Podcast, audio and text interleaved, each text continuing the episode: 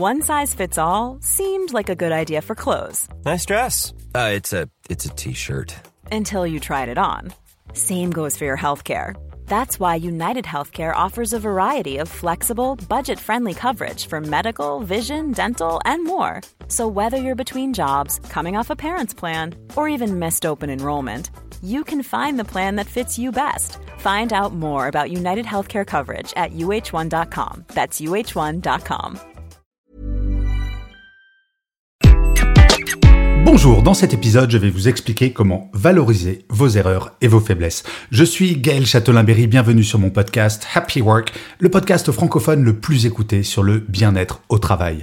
N'hésitez surtout pas à vous abonner sur votre plateforme préférée, car Happy Work, c'est une quotidienne, vous serez ainsi tenu au courant de tous les épisodes. Et en plus, de vous à moi, ça me fait super plaisir. Alors, nous le savons bien, nous ne sommes pas parfaits ou parfaites, et pourtant, grand paradoxe, nous faisons souvent tout pour faire croire professionnellement que nous le sommes parfaits ou parfaites. Et oui, c'est comme cela que l'on a le sentiment d'être un bon professionnel. Être parfait, ne jamais faire d'erreur, être totalement infaillible. Et pire, quand on fait une erreur surtout, on va peut-être un petit peu déprimé en se disant « Oh là là, mais qu'est-ce que je suis nul d'avoir fait cette erreur ». Et en fait, si jamais vous faites des erreurs, si jamais vous n'êtes pas parfait ou parfaite, c'est une excellente nouvelle, car, et oui, votre boss est exactement pareil, et c'est bien connu, se ressemble s'assemble. Oui, j'aime bien les expressions de vieux. Mais cela étant dit, il ne suffit pas de faire ce simple constat, il faut savoir valoriser ses erreurs et ses faiblesses.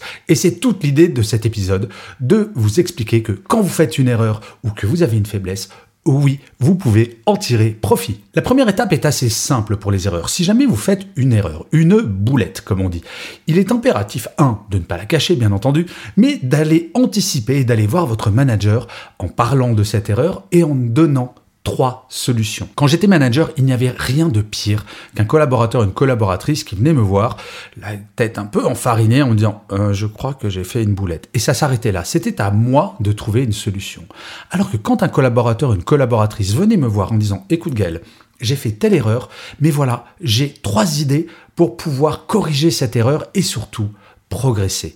Et là, je me dis, mais cette personne a fait une erreur, mais quel professionnalisme. Et l'erreur de cette personne renforçait la bonne opinion que j'avais de ce collaborateur ou de cette collaboratrice, car en tant que manager, je sais bien que personne n'est parfait, y compris les personnes de mon équipe. Pour nos faiblesses, c'est un petit peu pareil. Il faut regarder le revers de la médaille. Et oui, vous le savez bien depuis notre début de carrière pour les entretiens de recrutement, quand on nous demande cette question totalement stupide, mais quels sont vos défauts? On trouve toujours le revers de la médaille. Mais en fait, c'est pas tout à fait faux. Par exemple, quelqu'un qui est plutôt introverti, qui n'aime pas tellement s'exprimer, parfois peut souffrir en se disant Oh là, mais ça c'est un vrai défaut, c'est une vraie faiblesse. Oui, peut-être, mais quelqu'un qui est introverti va généralement réfléchir beaucoup plus. Autre défaut que j'ai d'ailleurs, quelqu'un qui ne range rien, qui est un petit peu, passez-moi l'expression, bordélique. Parfois, c'est frustrant de chercher ses affaires, d'avoir son bureau mal rangé. On se dit, oh là, mais qu'est-ce que j'aimerais bien être ordonné.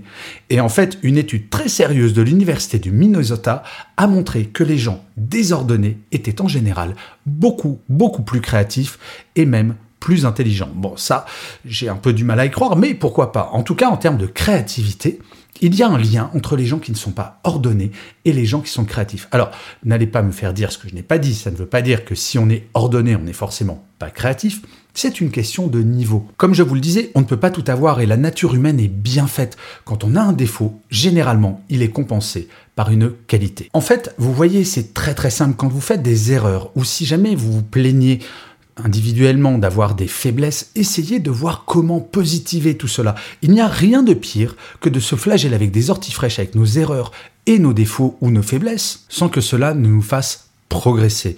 L'idée d'une carrière, l'idée de votre vie professionnelle, c'est de faire des progrès chaque jour, d'avancer. Comme le disait Einstein, la vie, c'est comme une bicyclette, il faut avancer pour ne pas perdre l'équilibre. Eh bien, je crois profondément que cela s'applique à la vie professionnelle. Et sans erreur, sans faiblesse, quelles sont les marges de progrès? Aucune, et nous nous ennuierions terriblement.